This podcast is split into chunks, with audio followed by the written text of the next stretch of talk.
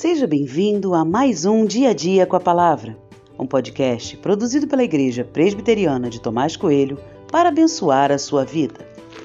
O título de hoje é Aprenda a ser alegre e tem por base o texto de 1 Samuel 2, 1, que diz: Então Ana orou assim: O meu coração exulta no Senhor, a minha força está exaltada no Senhor. A minha boca se ri dos meus inimigos, porque me alegro na tua salvação.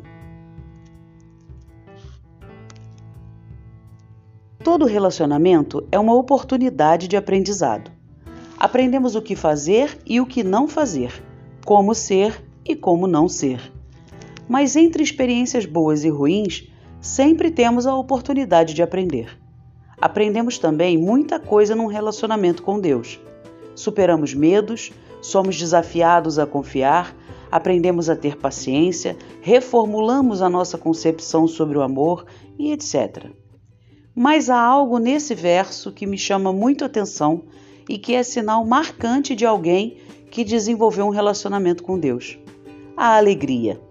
A alegria é estado de contentamento, satisfação, prazer, felicidade. É sinal de que o coração está feliz, celebrando Alegria é o oposto de tristeza, de infelicidade. E podemos perceber tudo isso na oração de Ana. Deus tinha respondido ao desejo do coração de Ana. Ela tinha recebido um filho, mas o que Ana tinha aprendido mesmo com tudo aquilo é que a sua alegria não estava centrada no presente recebido, mas no Pai eterno que a amava profundamente.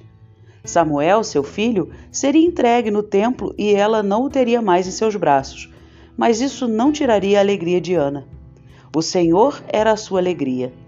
Num relacionamento com Deus, aprendemos muitas coisas e viver com alegria é um desses aprendizados.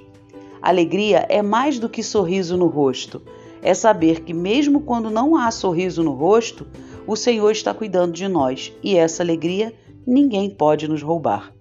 Aprenda a ser alegre, a viver com alegria, a deixar a tristeza para trás.